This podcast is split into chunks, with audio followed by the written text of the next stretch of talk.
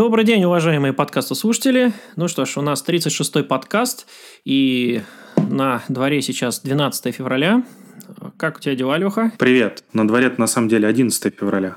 А, или это у тебя уже 12 Ну, у нас с тобой разница 2 часа теперь. Ты вещаешь издалека. Да. Мы с тобой пользуемся магией коммуникаций. Да, на самом деле современные технологии очень интересны. Что у тебя интересного, Леха? Рассказывай. Слушай, ну, из самого интересного, наверное, это первая такая нашумевшая в интернетах новость, про которую все говорят. Многие опять начинают говорить, что VMware вводит так называемый VTAX. А, если помнишь, какое-то количество времени назад, когда VMware решила лицензировать по памяти, в интернетах начались э, дикие флуды на эту тему, очень много. Да, все били себя в грудь и говорили, мы перейдем на Hyper-V все вместе, потому что сфера 5.1 тогда это была, насколько я помню, да? Ввела вот эту историю. Да, если по факту истерия была излишней, потому что на самом-то деле даже то ограничение по памяти, оно не сильно влияло на лицензирование и количество лицензий, которые нужно покупать. А, Все равно на вентилятор набросили немало. Сейчас же, ну, я ожидаю, и уже видно в интернетах а, примерно ту же ситуацию с последней новостью, которую опубликовала VMware о том, что новая модель а, лицензирования будет касаться ограничения физических ядер в процессоре. И здесь тут такой небольшой инсайт, что поначалу хотели ограничить 28, по-моему, ядрами или даже 24 ядрами, но потом посмотрели, что... Но потом подумали про AMD. Не совсем так. Потом посмотрели, что 99,9% заказчиков используют э, процессоры, в которых не больше 28 ядер, а больше есть только у, как раз, как ты правильно сказал, AMD на данный момент, а, то решили вот это число, лицензируемое по ядрам, увеличить до 32. То есть фактически, ну на самом деле я вообще не знаю среди своих заказчиков э, тех, кто использует AMD процессоры в серверах. У тебя есть какие-нибудь такие заказчики? Да, я буквально, Леха, вчера, даже и позавчера слушал на этот счет гневные вопли заказчиков, у которых как раз AMD, и которые посчитали, что у них в серверах по 64 ядра, и что они вылетают на двукратно тому, что, в общем-то, установлено у нас в ограничении. Ну, подожди, подожди, как это у них на, 60, на одном ядре может быть 64, ну, на одном процессоре 64 ядра? Это, наверное, с гипертридингом? Слушай, я вот тут не знаю, то есть они мне стали говорить, что вот у них на AMD там... Э- Подожди, тут написано 32 Physical Cores, по-моему, ограничение. Вот они мне сказали, что у них получается 64 вроде как на AMD. В, новых, в новые процессора AMD-шные у них 64 ядра вроде как. Вот. И таким образом получается, что надо доплачивать относительно наших лимитов. 64, наверное, все-таки поток, и на текущий момент э, самое большое это э, у AMD процессоров 32 физических ядра, я даже не знаю, вообще продаются они сейчас, эти процессоры или нет, но несмотря там даже на такое большое ограничение, все равно требуется одна лицензия, пока что больше, если я не ошибаюсь, нету. 64, скорее всего, это все-таки потока, но я здесь опять же повторюсь о том, что вводится лицензирование по количеству физических ядер, и посмотрев на статистику всех заказчиков, VMware решила сделать это число равное 32. То есть теперь, если в процессоре больше, чем, повторюсь еще раз, физических 32 ядра, потребуется еще одна лицензия. Но здесь вот большинство заказчиков мне известных, которые у нас работают, с которыми я работаю, с которыми работает, наверное, большинство людей из московского офиса, им ну, по-прежнему ничего не поменяется. Здесь, знаешь, еще интересно, Олег, что стало с обратной стороны, опять же, набрасывание на вентилятор, то, что даже если я плачу по-прежнему там типа за 32 ядра, почему я не плачу меньше, если у меня меньше ядер? Ну, здесь на самом-то деле с точки зрения стоимости, хотя мы ее не можем называть, но тут ничего не поменяется. То есть, если говорить про обычного среднестатистического заказчика, то как было одна лицензия на ЦПУ, так и останется. Только в каких-то исключительных случаях, наверное, где высокопроизводительное вычисление или вот используются самые-самые последние версии процессоров AMD именно, то потребуется дополнительная лицензия. Я думаю, что люди резонно боятся, что это только начало, а потом лимит будет снижен. Насчет того, что он будет снижен, я не уверен. И более того, если посмотреть на всех производителей и э, облаков, и другого софта, то, как правило, оно лицензируется по ядрам. И VMware здесь идет тем путем, чтобы выровнять это с точки зрения вот э, э, индус... стандартов в индустрии, которые сейчас есть. Потому что если посмотреть, ну, даже на ту же компанию IBM, она уже, мне кажется, с испокон веков на пауэрах, на System лицензируется по ядрам.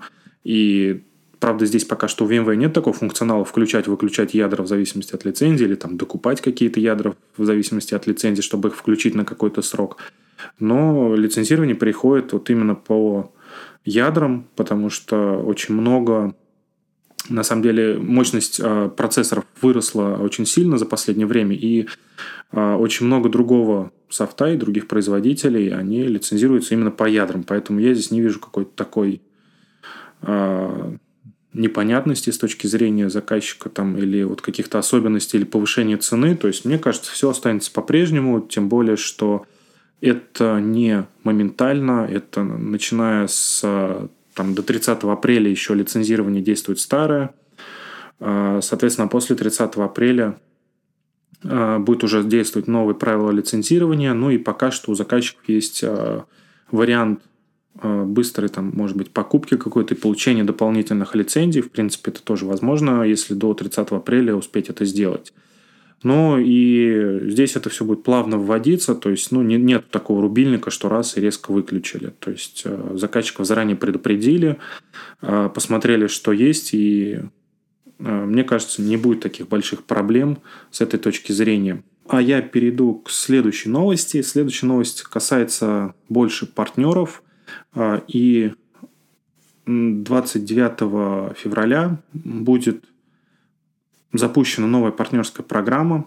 А, до этого события осталось совсем немножко а, времени.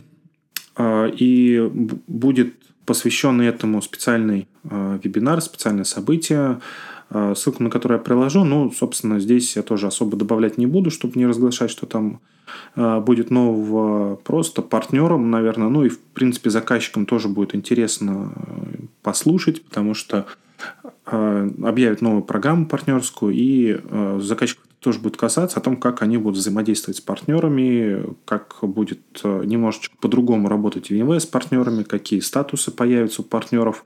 Заказчикам, в принципе, тоже нужно знать, чтобы смотреть на то, а, в какой области решения заказчикам нужны, соответственно, нужно выбирать под эту область и партнера, с которым а, в дальнейшем работать. А следующая новость касается миграции на облака на AWS, и это будет еще один вебинар, который будет совсем скоро, через неделю. Здесь я уже приглашаю не только партнеров, а всех его послушать о том, как, э, ну, вообще, что дает облако э, на AWS VMware, то есть публичное облако, про которое мы с тобой уже не раз рассказывали, э, как можно обеспечить двустороннюю миграцию, масштабирование, какие последние новинки касательно облака VMware на Амазоне, Successful Stories, то есть, ну, как заказчики используют и какие заказчики это используют, ну, и также про какие-то лучшие практики, утилиты, сервисы и так далее. Все это можно будет послушать на вот вебинаре. Естественно, он будет доступен потом э, в записи. Ну и на текущий момент уже достаточно большое количество заказчиков используют AWS. И даже в России, несмотря на то, что все-таки используются ресурсы облака Amazon, которые не представлены в России, даже в России есть уже пилоты и а, заказчики, которые этим активно интересуются и хотят это использовать. И более того, вот мне удивительно было, когда я первый раз рассказывал про один из use cases, а, варианта использования облачной инфраструктуры как некоторого буфера а, в процессе обновления собственной инфраструктуры или для замены какого-то оборудования или временного расширения этот use case нашел отклик у заказчиков, и достаточно много заказчиков рассматривают AWS именно возможность подписочной такой модели с точки зрения вот использования облака VMware на AWS в таком варианте, как вот такого некоторого буфера для промежуточного хранения своих ресурсов и своих виртуальных машин. Вообще у тебя-то в каких-то заказчиках используется AWS или планирует, или там, э, Horizon на AWS или так далее? Или по-прежнему пока что все предпочитают э, наши отечественные ресурсы? Ну, на самом деле, Леш, вот э, есть у меня несколько заказчиков, но скорее это движение в частные облака больше. У нас в End-User Computing есть, например, продукт под названием Horizon DAS – который позволяет развернуть VDI и продавать его из своего облака, ну, естественно, заключив соответствующий контракт с варе. Ну, вот я наблюдаю к нему скачок интереса среди облачных провайдеров, а также среди заказчиков его, его использования. Вот. Ну и ну, в любом случае это все крутится, конечно, вокруг локальных облаков. Ну, может быть, потому что, Леш, я много взаимодействую с разными около государственными компаниями, поэтому им просто сложно обосновать что-то другое. А, ну, смотри, на самом деле касательно AWS, а, с одной стороны, когда а, заказчики видят цену на этот ресурс а, немножечко она их обескураживает, скажем так, потому что на самом деле это стоит немало, но с другой стороны, если посчитать ROI, TCO и так далее, то в принципе стоит это адекватных денег. А здесь а, запустилась еще одна программа, касающаяся AWS, которая рассчитана на то, что заказчик подписывается под тем, что он будет один или три года использовать а, этот ресурс, но платит не сразу за стоимость, за аренду этих ресурсов, а платит помесячно. То есть это, наверное, четвертый способ лицензирования. Первый – это on-demand, то есть, когда запросили, начиная от часа, там, можно на час, на полдня, на день э, запросить эти ресурсы, они запровиживаются, заказчик их поиспользовал для, там, может быть, просчета чего-нибудь и уничтожил. Второй способ – это покупка на год. Третий способ – это покупка на три года. Соответственно, это по мере удешевления я называю. Ну и четвертый способ появился – это когда заказчик говорит, что он э, готов покупать э, один или три года, э, подписывает такой так называемый коммитмент, обязательство о том, что он будет использовать это, но платит это со скидкой э, и платит помесячно за использование этих ресурсов AWS. Э, единственное, здесь, конечно же, есть ограничение о том, что э, после того, как подписали это соглашение, нельзя отменить эту подписку. Ну, то есть, действительно, если подписались на это, то, то уж подписались. А, но дополнительный там факт, естественно, есть, что будет в случае с необходимым расширением, что будет, если нужно все-таки отменить подписку и так далее. Это все описано, это все есть, ну и ссылочку я а, на это приложу. Мне это напоминает немножко нашу подписку в январе. У нас есть теперь тоже такая опция. Насколько я помню, Леш, правда, тут меня может ссылы поправить, там идет некий контракт на год по подписке на лицензии в январе. А дальше, соответственно, можно как расширять количество лицензий, так и уменьшать количество лицензий. И получается, что тоже можно фактически, там, посчитав э, ROI там, на три года, вроде как это получается выгоднее, чем купить там лицензию и техническую поддержку на, на трехлетний период. Вот. Более того, в случае с, с Horizon, насколько я знаю, ну, поскольку это новые скажем так, продукт нашей компании или новый вариант лицензии, то там получается выбивать более интересные условия с точки зрения функционала продуктов или больше скидок выбивать. Ну вот. Ну, в общем-то, интересная тема. Более того, в отличие от Амазона, у нас э, подписка существует не только на облачные продукты, а еще и на on-premise. То есть, в принципе, можно взять самый обычный, фактически тот же Horizon – и платить за него не сразу, а в рассрочку, по сути. Ну, вот. Единственное, что разница в том, что ставится доп. компонент у Horizon, там несколько похожий на Citrix, там license сервер, точно так же вот у Horizon такая же штука появилась, Horizon, насколько я помню, коннектор, который вот в таком, в таком варианте лицензирования он отслеживает, э, в общем-то, вот эту подписочную лицензию, ну и, я так понимаю, там в случае там окончания, я так понимаю, переводит инфраструктуру в read-only режим и что-то в этом роде.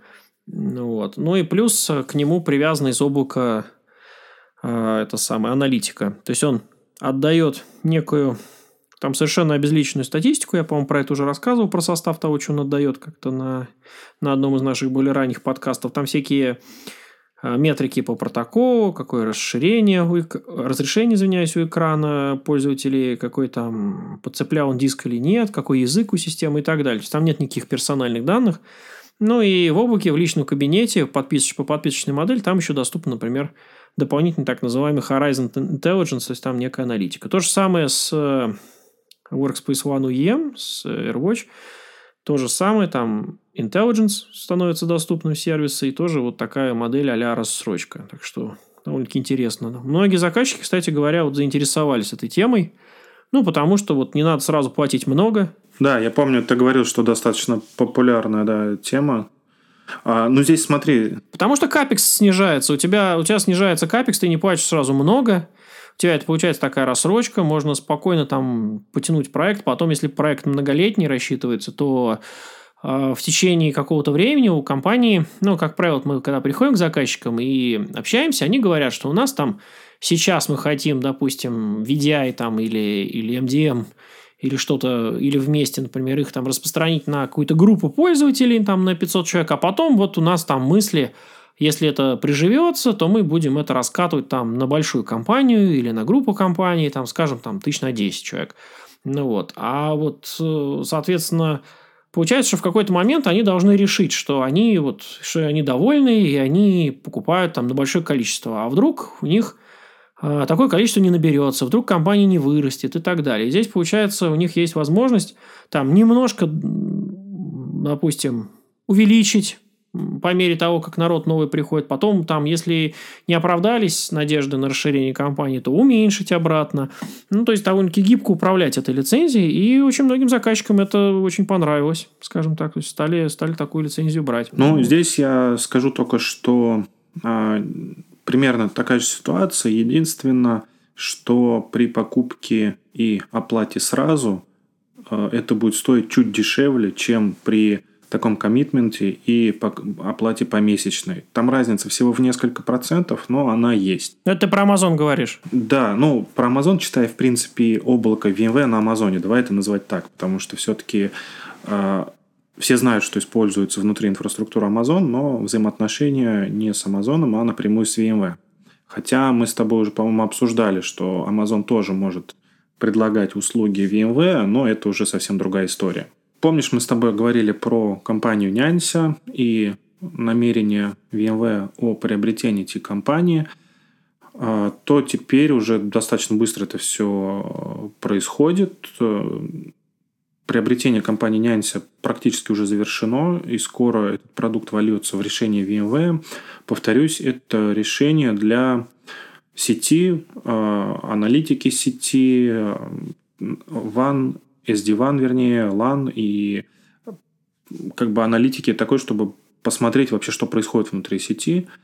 Э, то есть это такая часть, которая позволит мониторить, мониторить э, производить пакет анализис, то, что называется, смотреть различные метрики, а, причем независимо от а, вендора, независимо от типа сети, это там проводная, беспроводная, и анализировать эти все данные, передавать их а, в Network Insight, может быть, ну и то есть картинку такую по тому, что происходит в принципе внутри сети предоставлять. Ну и вот Э, там, повторюсь, это решение, решение компании Нянси, оно вольется э, в решение компании VMware, ну а сейчас вот завершено приобретение э, этой компании. Опять шопинг, Леха. Слушай, у нас заказчики уже, скажем так, немножко отстали от новостей по шопингу. Например, у меня вот на протяжении нескольких встреч за последние пару недель уже не раз возникала тема, что, мол, там у вас там в инфраструктуре VDI вам понадобится, конечно, нам понадобится балансировщик, и нам надо будет пойти где-нибудь его достать. Но у вас же нет балансировщика. И нет, у нас есть Avi Networks. как, у вас теперь есть балансировщик? Вот примерно такие разговоры. Так у нас балансировщик был же еще и в NSX. Нет, я тебе про глобальный балансировщик, про Avi Networks, Avi Networks говорю. Здесь такое лирическое отступление давай сделаем. А, немножечко проанонсируем а, нашу академию. А, то есть, ну, классические вебинары, которые будут весной и летом будет проходить офлайн академия, когда это не в онлайне все ведется, а для наших слушателей будут приглашаться, пока еще не знаем куда, в офис VMware или на какую-то внешнюю площадку, как это было в прошлом году, э, где мы будем рассказывать про различные решения, которые есть у VMware, которые появились у VMware. Ну и я планирую собрать все основные новинки, приобретения, разработки и так далее, и тему целиком посвятить одну из тем конкретно тому, что нового у появилось. Ну и там, соответственно, рассказать про все свежие вещи про то, что влилось в портфолио компании VMware, про то, что разрабатывается и так далее. Ну что, да, хор- хорошая тема, да. Думаю, что всем стоит иметь в виду, что скоро уже начнутся вебинары, действительно, и потом не пропустите приглашение на летнюю академию. Нужно следить за анонсами. Я думаю, те, кто подписан э, на маркетинговые рассылки VMware, получат эти письма. Ну, а те, кто не подписан, пускай активно ищет эту информацию когда у нас, ты не помнишь, с марта начинаются вебинары? Ну, я думаю, Леш, что мы сделаем рассылку по нашим группам в Телеграме, поэтому если кто-то там не участвует, то подсоединяйтесь на группу Workspace ONE, на группу Visan Телеграме, там на vCloud группу, на группу по NSX. Их там несколько штук, на всех, скорее всего, будет рассылка. Кстати говоря, про новые версии продуктов, ты слышал о том, что проапгрейдили тест-драйв? Э, ну, расскажи об этом подробнее, потому что я Э, немножко с другой стороны про эту тему в курсе. Вот, и дополню тебя.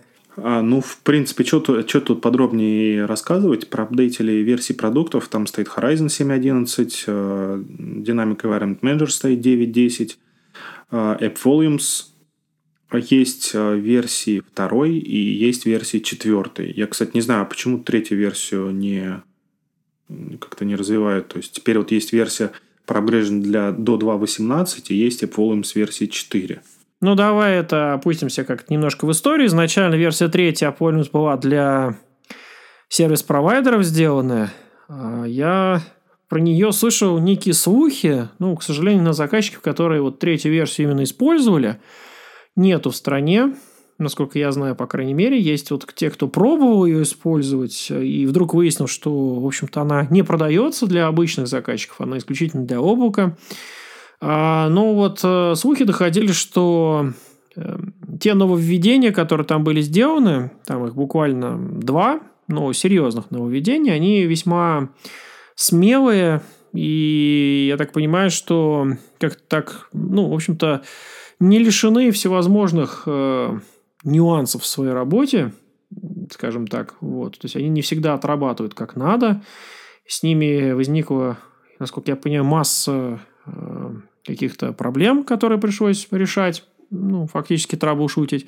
И поэтому не вывели эту технологию ну, в общедоступную пока что. Хотя вот и я, и коллеги на протяжении долгих лет просили это сделать.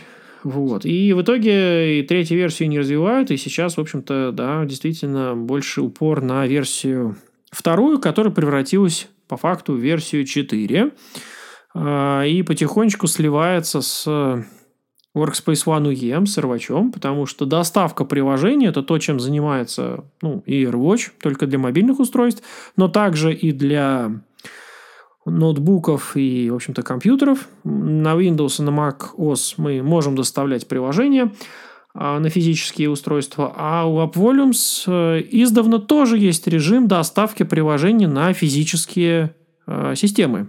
Вот. Ну, то есть это происходит каким образом? Вместо того, чтобы запаковывать, как AppVolumes обычно делает, набор приложений на VMDK диск и подключать этот VMDK диск к виртуальной машине, значит, есть режим, при котором AppVolume сможет э, запаковать набор приложений на диск VHD, э, перекопировать этот VHD диск в Windows, прямо, ну, как файл, а после этого точно так же агентом в Windows раскрыть этот VHD диск э, вот в этой вот физической Windows машине и точно так же замапить внутри приложения на систему из этого файла. То есть получается как такая, я не знаю, такой инъекция бомбы прямо в систему с кучей софта, и дальше он там распределяется по системе. То есть это все равно удобно. Ну и уже понятно, что вот этот момент э, доставки такого файла с приложениями для Windows, а также его там распределение, он может регулироваться со стороны MDM-системы. Ну и должен регулироваться. Поэтому Э, пока что вот в AppVolumes видим такие черты, которые присущи MDM-системе. Это контроль за версиями приложений, которые входят в состав этого пакета, возможность э, делать э, смену версий, то, что присуще фактически MDM-системе, то, что присуще там обновлению мобильного софта, вот это вот э, регулярные апдейты на, на пакеты с приложениями, их замена быстрая и так далее. Ну, а то, что я хотел сказать по поводу обновления тест-драйва, параллельно обновилась э, техзона по отношению AppVolumes. Значит, там появилась некая такая демо, демо-проход, ну, как бы такой а-ля флеш-ролик, что ли, в котором пользователь может участвовать и кликать. А, проход по продукту, а также появился на MyLearn портале появился курс по Appoliums, на который можно а, записаться и подробно погрузиться в изучение этого инструмента, в его настройку, troubleshooting, развертывание и так далее. Понятно. Понятно. Ну, в общем, все попробовать, все самые свежие новинки. Это же самые последние версии продуктов, да, в мире EUC. Можно теперь на тест-драйве. Следующей новостью а, будет про гибридные облака, и здесь уже не касательно VMware, хотя, естественно, здесь привлечены заказчики а, VMware, которые рассказывают, почему они хотят а, и почему они используют гибридные облака. Здесь пригласили пять известных компаний, и такие как Rackspace, ну и, на удивление, Dell – и другие компании, и IT-специалисты, вернее, как даже IT-директора этих компаний а, рассказывают, почему гибридные облака это хорошо и как здорово их использовать. Но это если кто-то из наших заказчиков думает или стоит вот на границе а, использовать или не использовать а, именно гибридные облака, даже независимо от того, это VMware или другой какой-то вендор, мне кажется, стоит просмотреть здесь такие небольшие ролики, с описанием, ну и мнение этих людей о том, а, нужно это или не нужно. А дальше из еще одного такого портала, помнишь, мы с тобой каждый раз находим какие-то интересные порталы. А, я нашел совершенно случайно портал Solutions Lab, в котором рассказывается о том, как различные э, решения различных вендоров, это и там и Microsoft, и Dell EMC, и NVIDIA, и и многих других, и Oracle, там, и SAP работают на платформе VMware. Ну и также как использовать различные э, в различных областях, там, как, например, машин learning можно применить при помощи, вернее, не то, что применить, а как построить решение по машин learning на базе инфраструктуры э, VMware. И что это может даст. Причем здесь даже вот описание, как HPC, высокопроизводительное вычисление, High Performance Computing – и как VMware здесь можно использовать, и как, например, вот Uber Cloud использует э, HPC на базе VMware. То есть это ну, портал, опять же, сборник таких решений, э, которые по разным индустриям, ну и скорее здесь даже не то, что по индустриям, а по разным продуктам собраны, э, enterprise продуктам для больших компаний, такие серьезные продукты, которые требуют большое количество ресурсов, больших вычислений – и вот э, подборка материалов по тому, как это правильнее и лучше использовать. У меня еще осталось несколько э, забавно интересных новостей. А, мне понравилось, в интернетах проскочила такая уязвимость у системы Jenkins, а, наверное, слышал, да, в одной из последних систем, если отправить а, ну, Jenkins сервера, они могут а, между собой общаться, и при отправке там на определенный порт UDP э, запроса, если destination порт там стоит один, это сообщение принимается и так далее. А если поставить source сообщение, а, source порт точно такой же, то они начнут друг друга пинговать и зацикливаться, и получается DOS-атака нескольких Jenkins серверов друг на друга. Причем это дырка, не дырка, возможность, невозможность существовала очень давно, но мне показалось забавным, что она столько времени существовала, и только сейчас ее обнаружили. А, и вот такой вот, оно называется amplification а, denial of service, то есть это как бы усиление. Каждый, каждая отправка этого запроса ее усиливает там в два раза, соответственно, вот по такой прогрессии туда-сюда эти пакетики бегают, в итоге приводя в отказ от обслуживания этих сервисов. Появились новые статьи в базе знаний VMware. Например, одна из них касается э, Real VNC Viewer э, и подключения к 4K дисплеям к виртуальным машинам. Причем, если подключиться там, больше трех сессий таких запустить на базе сферы 6.7, update, вернее, как в сфере 6.7 update 2 эта проблема исправлена. Ну, как ты, наверное, знаешь, в виртуальные машины можно подключиться через VNC, если это разрешено в настройках виртуальной машины. Соответственно, если подключить больше, чем 3-4К дисплея, то процесс падает. Все это связано с тем, что у процесса просто не хватает памяти, и это даже проблема не VMware, это ограничение самого протокола VNC. В настройках, ну, соответственно, в новой версии сферы эту ошибку поправили, и теперь возможно подключаться спокойно. Еще одна интересная такая особенность, это уже не баг, а обновление системы. Выпустили VMware Remote Console 11.0, и если раньше для подключения а, к консоли виртуальной машины использовался порт 902, то многие заказчики столкнулись с тем, что э, при обновлении VMRC не могут теперь подключиться к виртуальной машине. Все оказалось э, достаточно просто, просто поменялся порт. Э, и если раньше требовался, как я сказал, порт 902, то теперь для подключения используется другой порт, э, стандартный 443. Соответственно, его нужно разрешить в фаерволе для подключения к консоли виртуальных машин через VMRC. Появилась статья базы знаний интересная, которая связана с описанием того, как обслуживать э, в центр сервис, то есть, ну, такая гигиена, наверное, в центр сервиса, назовем это так, э, потому что в appliance, ну, сейчас как э, единственное правильное решение предлагается использовать appliance, но, соответственно, за ним нужно следить. Есть в базе знаний описание такой небольшой workflow, что случилось или что нужно сделать, или вообще что посмотреть. И рассказано по командам, как посмотреть, во-первых, размеры партиции. Ну, какая самая частая проблема возникает? Проблема возникает в том, что переполняется диск с логами. А, никто не следит за дефолтовыми значениями, не настраивает их, не подстраивает. А это зависит на самом деле напрямую от размера инфраструктуры, количества собираемых данных.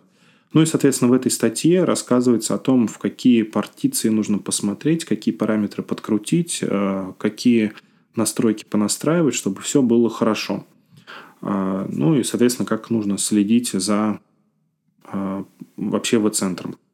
Из а, таких забавных, наверное, вещей, как ты думаешь, какая статья базы знаний пользуется наибольшей популярностью? Вот у нас периодически рассылают рассылку, и вот в последней рассылке вот за последние два месяца какие у тебя вот предположения?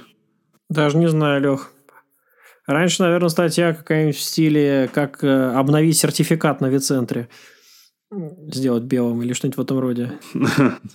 Ну, наверное, как обновить сертификат. Сейчас, на самом деле, э, самая популярная статья базы знаний – это ссылки на скачивание VMware в сфер клиента. Причем клиент для уже не поддерживаемых версий V-центра, начиная от 5.0 и заканчивая 6.0. То есть эта статья... Про C-Sharp клиент речь идет, правильно? Да, естественно. То есть э, речь идет о том, что люди и в Гугле ищут чаще всего э, касательно VMware вот эту информацию. Ну и, в принципе, по посещениям, по внутреннему счетчику, эта статья баз знаний самая популярная. О том, по какому адресу можно скачать э, клиентовая сфера именно C-Sharp. И вторая не то, что вторая, а просто одна из самых популярных, по-моему, в топ-10 она входит, а, статья баз знаний, это статья о том, а, на какие операционные системы можно поставить VMware V-центр. Причем, несмотря на то, что статья баз знаний касается V-центра версии, начиная с 4 и заканчивая 6.7, ну, как ты знаешь, что сейчас единственно правильный предлагаемый дизайн а, заказчиком с точки зрения организации инфраструктуры виртуализации является а, vCenter Appliance, причем когда все а, внутри этого appliance, то есть я даже не версию устанавливаю на Windows, не отдельный vCenter, отдельный веб-клиент или там PSC контроллер. Это, эти все конфигурации являются deprecated, устаревшими, но база знаний о том, какие операционной системы поддерживаются V-центром, по-прежнему является одной из самых популярных. Здесь, естественно, дана матрица. Это по-прежнему рабочие варианты, но они являются таким уже, а, как, как я даже не знаю, как правильно сказать, deprecated. Ну, народ привык, уже работает, не трогай, вот, и все, по накатанной ставится.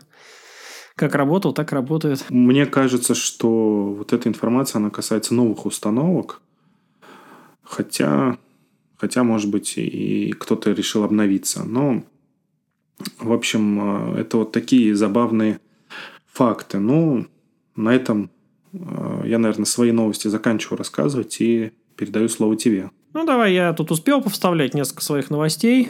Э, ну, наверное, самая такая громкая, хотя и не самая значимая новость в End-User Computing мире – это то, что вышло обновление 20.01 у Workspace ONE UEM. То есть про обновление Volumes я уже говорил. Теперь вот э, консоль и связанные с ней вещи у AirWatch обновились. Ну, обновление довольно-таки небольшое. Я бы сказал, что оно больше сервисное обновление. Там множество-множество закрытых багов. Из э, функционала там не очень много что добавили. Э, вот из интересного то, что обновление произошло .NET фреймворка на всех компонентах серверной части AirWatch до версии там 4.8. Это вот немножко вносит нюанс в инсталляцию э, чистенькую этой системы. Ну, из консольных таких вещей это обновление Device List View. Это фильтр, по которому строятся э, смарт-группы. Э, ну, и туда добавили тему с идентификатором Wi-Fi, то есть теперь можно взять и отфильтровать все устройства, которые подключены к одной и той же Wi-Fi сети. Вот, то есть, что, в общем-то, удобно. Можно по, вот, по Wi-Fi сетям теперь тоже делать выборки, и это, может быть, кому-то окажется полезным. А, также вот, э, ну, среди обновлений для управления операционными системами я в Android и в Windows не, не очень увидел, чтобы что-то такое прямо кардинально поменялось. А в Windows 10 в управлении устройствами появилась э, интересная штука под названием Sцep Proxy, которая позволяет э, роли device services, то есть той, которая общается с устройствами, серверная часть в RWC, которая, в общем-то, взаимодействует с, с Windows в частности, выступать в роли прокси для общения с сервером Certificate Authority майкрософтским по SCEP протоколу. Ну, это вносит некую дополнительную гибкость э, в то, чтобы, в общем-то, производить обмен сертификатами, запрос сертификатов. Ну и также подтянули немножко безопасность э, Windows систем, то есть теперь во время, э, например, удаления профилей, э, вайпа устройства, э, каких-то сбоях в связи с консолью MDM. Тем не менее, профиль на шифрование диска остается. Раньше он, э, насколько я понимаю, отменялся или как-то прерывал свое действие, то есть происходила расшифровка диска. А сейчас вот этот момент исправили, и таким образом шифрование продолжает действовать на на Windows систему постоянно, битлокерное шифрование. И таким образом, в общем, наверное, это уменьшает там потенциальные какие-то лазейки для злоумышленников для того, чтобы стянуть данные с, такого, с такой системы корпоративной. А, но вот на протяжении нескольких недель целые несколько заказчиков задавали один и тот же вопрос. Вообще интересно, как, э, как распределяется тематика проектов э, во времени. То есть, когда у кого-то возникает какой-то интересный такой проект, ну, нестандартный, не, обязательно появляется еще несколько компаний, у которых вот то же самое. И то же самое с вопросами. Иногда бывает, что какая-то тема, какой-то вопрос, он прям так массово начинает идти, казалось бы, у несвязанных между собой заказчиках. Ну и вот эти две недели был вопрос про подключение почты, а конкретно сервер нотификации, его инсталляция, конфигурация – то есть, как сделать так, чтобы Exchange мог отсылать э, нотификации о приходе почты на мобильные устройства. В принципе, я проводил как-то даже целый Bits and Bytes такой монолог о том, как это устроено подробно. Ну и вот, э, в принципе, можно найти его там среди наших подкастов, но, тем не менее, один важный момент, который, в общем-то, всех э, вводит некий ступор, это облачный э, сервис, облачная услуга CNS, которая присутствует э, в облаке VMware. Зачем она нужна, зачем вообще к ней подключаться, и самое главное, нужно ли все-таки заводить тикет для того, чтобы подключить сервер нотификаций. Ну, краткий ответ, что тикет заводить нужно, потому что как раз-таки э, подключение нотификации у нас идет через push-сообщение, а push-сообщение у нас пересылается через облако, а облако в январе в общем-то, защищается неким белым списком адресов, с которых на него отсылаются эти самые нотификации. Ну и для того, чтобы в белый список добавили вашу организацию, нужно, в общем-то, тикет в суппорте открыть. Для того, чтобы в этом самом CNS э, внесли вас э, в белые списки. Ну, об этом я написал подробно, подробный блог о том, как все устроено и подключается. Вообще, в принципе, я посмотрел, что вот перед осенью прошлого года, перед нашей загорячкой, или вернее, когда она наступила, Леха, уже стало не до написания блогов. А, пришлось где-то сократить, так сказать, свою общественную деятельность. И я выбрал между подкастами, блогом, ведением базы знаний. Вот пострадал блог в итоге. Поэтому я сейчас его заново, заново начал там писать. Надеюсь, у меня получится консистентно это делать постоянно. Вот, и вот как раз начал с этой статейки. А, дальше вышло несколько статей по 3D-графике. Вообще, пару наших подкастов назад, э, на 34-м конкретно подкасте, я рассказывал о том, что вышла статья в YellowBricks касательно подключения э, VGPU э, профиля к виртуальной машине и связанным с этим нюансом. Ну, собственно, коллеги с EvoBricks не успокоились на этом и решили, что мы подключили VGPU, это хорошо, теперь давайте подключим два VGPU к одной и той же виртуальной машине, протестируем новую вот эту фишку, которая NVIDIA недавно сравнительно добавила, что теперь можно как будто бы две видеокарты к одной виртуальной машине цеплять, как будто бы вот у нас в SLI режиме, там, скажем, две видеохи работают. Ну, посредством двух VGPU профилей. Вот об этом статейка появилась. Ну, а также вот пока на YellowBricks там развлекаются, подключаются, подключают разные VGPU. А, Вышла, ну, я не знаю, запоздалая, может быть, статья, я бы так назвал, но, тем не менее, не теряющая актуальности статья от э, команды VMware касательно сравнения производительности наших режимов разделения а, видеокарты. А у нас их два. Это VGPU и VSGA. То есть, э, вот VSGA такой более старый режим, но менее э, популярный. Подожди, ну VSG же это софто, софтовая эмуляция. Не-не-не, Леш, там как раз очень интересный на самом деле режим изначально. Суть его заключается в том, что когда у нас приложение а, активирует какую-то функцию, которая потенциально аппаратно ускоряемая, ну, то есть она относится к библиотеке DirectX, Direct3D, или к библиотеке OpenGL до определенных версий. Значит, у нас издавна поддерживается, по-моему, DirectX там до версии, по-моему, 9 а, и OpenGL до версии 2.1. Это как раз достаточно для того, чтобы прорисовывать всевозможные интерфейсы программ. То есть, э, вот если мы не в компьютерные игры играем, нам не нужен DirectX там 11 и так далее. А вот как раз девятка вполне функции подходит. Так вот, когда приложение запускает вот эту функцию, то в системе ставится специально драйвер, причем драйвер от VMware, который перехватывает, что такое вот, э, в общем-то, произошло, то есть функцию эту запросили, и он умеет спустить этот э, вызов функции и обработку на физическую видеокарточку, которая установлена в сервере и имеет соответствующий драйвер от NVIDIA или от AMD, кстати, в том числе. Это может быть не обязательно, кстати, карта серии там Tesla или, или Grid по старой нотации. Это может быть и Quadro карточка, которую можно таким образом поделить. Ну и фактически выполняется все то же самое, что и в ГПУ, делает, только средствами не драйвера самого производителя видеокарты, а драйверами в VMware на, на том конце. Насколько я помню, там же ведь э, драйвер в VMware работает только с OpenGL, а дальше это транслируется. Я тебе сказал, Direct3D до версии 9 как раз.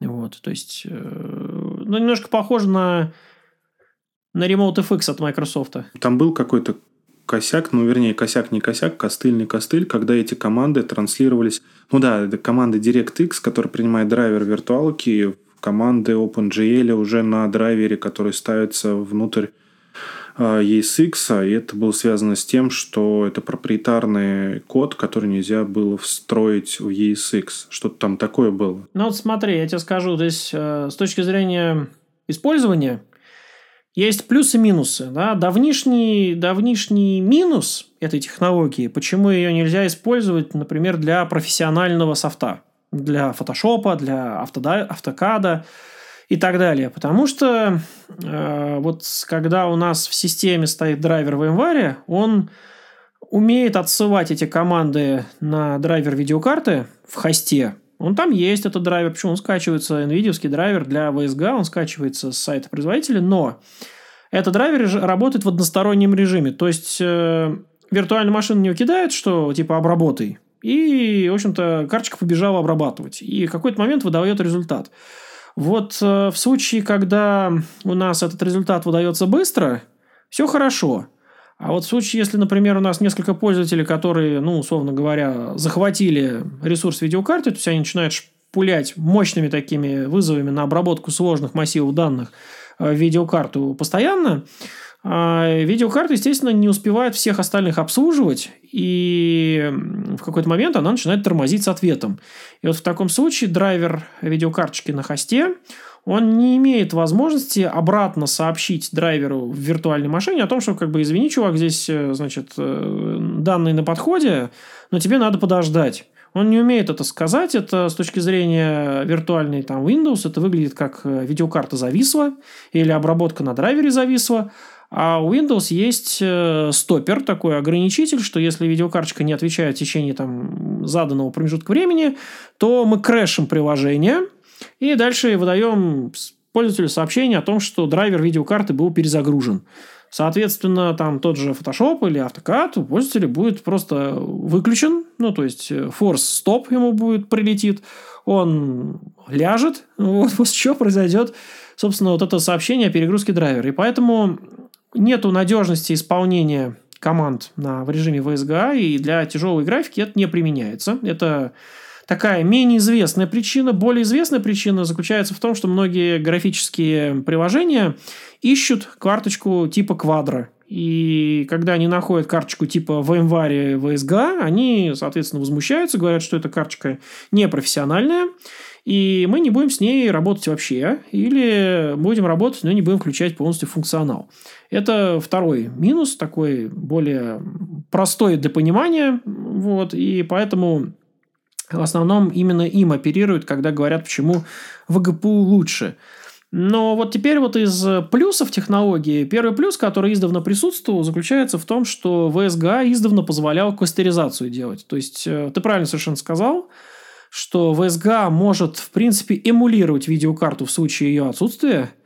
И на основе этого построено то, что, ну, по факту там э, разделение идет э, памяти именно, то есть обработка, она как бы идет такая из разряда, если видеокарточка есть, она обрабатывает и отдает, когда может. Если видеокарточки нет, то процессор обрабатывает и отдает, когда может. На основании этого построено, что можно сделать vMotion э, миграцию виртуальной машины с прицепленной VSG картой, и у нас вот эта память видео, которая делится, которая берется с карты, она перекачивается в оперативную память. И после этого у нас машина мигрируется, как обычная виртуальная машина, после чего на том хосте, если есть видеокарточка, тогда мы переливаем вот эту вот занятую видеопамять обратно на видеокарту. А если нету видеокарты, тогда ну, процессор на том конце занимается обработкой. Поэтому это vMotion Friendly, что называется, технология изначально была. А вот в VGPU миграция э, виртуальных машин с видеокартой зацепленной появилась только недавно, только на последних там версиях сферы, только на 6.7 работает это, и только с там, последними там, или предпоследними карточками NVIDIA. Так что VSG, VSG в этом плане имеет исторические преимущества. Ну, а второй момент – это скорость работы VSG, в принципе, сама по себе. Тут, конечно, можно там спорить на тему, сколько конкретно там виртуальных машин одновременно грузили и чем. Ну, в принципе, вот опыты, которые наши коллеги проводили, они довольно-таки подробная, и там указано, что, в принципе, VSGA не очень-то сильно уступает э, VGPU по скорости. То есть, э, там, где VGPU там показывает 60 FPS на тестах, VSGA показывает, там, условно говоря, 42 FPS. На тех же самых тестах, там, Unigine Engine, ну и прочих классических 3D-тестах. Поэтому для ускорения таких вещей, как э, Google Earth, там эти самые браузерные всякие, там карты типа Google Maps, э, ролики ютубные, чтобы как бы на аппаратуре просчитывать и прочие такие лайтовые вещи в больших количествах, очень даже удобно а, не покупать кучу видеокарт и не делать ВГПУ, а можно посадить гораздо большее количество пользователей на одну видеокарточку, то есть покупать меньше видеокарты и по VSGA посадить кучу народу на, на одну карточку, и она будет там это все обрабатывать. Так что, в принципе, ну, интересная статья, хотя, как я уже сказал, технологии VSGA очень много лет, и поэтому могли бы, конечно, пораньше написать такую статейку. Но, тем не менее, написали. Во сколько скорость ВГПУ выше, чем VSGA? Ну вот по тестам я так посмотрел где-то процентов э, на 15-20 так в среднем. То есть это, я бы сказал так, ну прям не, не сильно-то критично. Ну, это, кстати, сов- совсем немного. Ну вот я еще раз говорю, там, где ВГПУ показывает там 60, там, 70 FPS, там, там VSGA показывает там типа 40-50 FPS. Ну вот, ну... Я понял, да. Не очень-то серьезно. Ну что ж, помимо вот э, VMware новостей, я помню, Леха, ты в свое время нам там присылал э, интересную статейку про э, тему шума в офисе. Давай перейдем на такие интересные лирические темы. Я вот недавно прочитал статью на э, Хабр-Хабре, решил тоже покопать в этом направлении. Ну, про то, что open space это плохо, про то, что это шумно, про то, что это мешает концентрации и так далее. Уже много статей написано, и тем не менее мы с тобой работаем в самом что ни на есть open space. В связи с этим я вот прочитал очередную статью, но больше всего мне понравилось, э, что, собственно, сейчас предлагается для того, чтобы как-то скомпенсировать open space для тех сотрудников, которые все-таки в нем вынуждены работать. И вот э, для меня было интересным и забавным открытием это шоры на глаза. Э, ссылку на них я приложил. То есть, как у лошади одевают шоры, которые позволяют ей смотреть только вперед. Точно так же для людей теперь появился соответствующий гаджет, который закрывает наше периферическое зрение для того, чтобы нам казалось, что мы в домике, наверное, в личном пространстве находимся, чтобы наши глаза там мусор лишний не видели. Это мне, знаешь, а, напоминает такие такие полупалатки, которые надеваются на верхнюю часть тела. Какое-то время назад рекламировали, тоже какой-то стартап был на Кикстартере, что ли. Когда тебе хочется побыть наедине, ты надеваешь такую штуку, ну и как бы вот ноги торчат, зато ты в таком маленьком домике. Вот я видел а мотоциклетный шлем еще, только увеличенных размеров. Но это такая грандиозная конструкция, она мне напоминает сушилку для волос в этой в женской парикмахерской огромная совершенно. вот, но в нее там еще входят наушники, по-моему, какие-то там доп. удобства, но тем не менее, вот эта штука типа шора, она как-то покомпактнее будет. Но, Леха, а ты хотел рассказать, что ты применяешь или какую-то программку хотел посоветовать? Давно уже достаточно пользуюсь.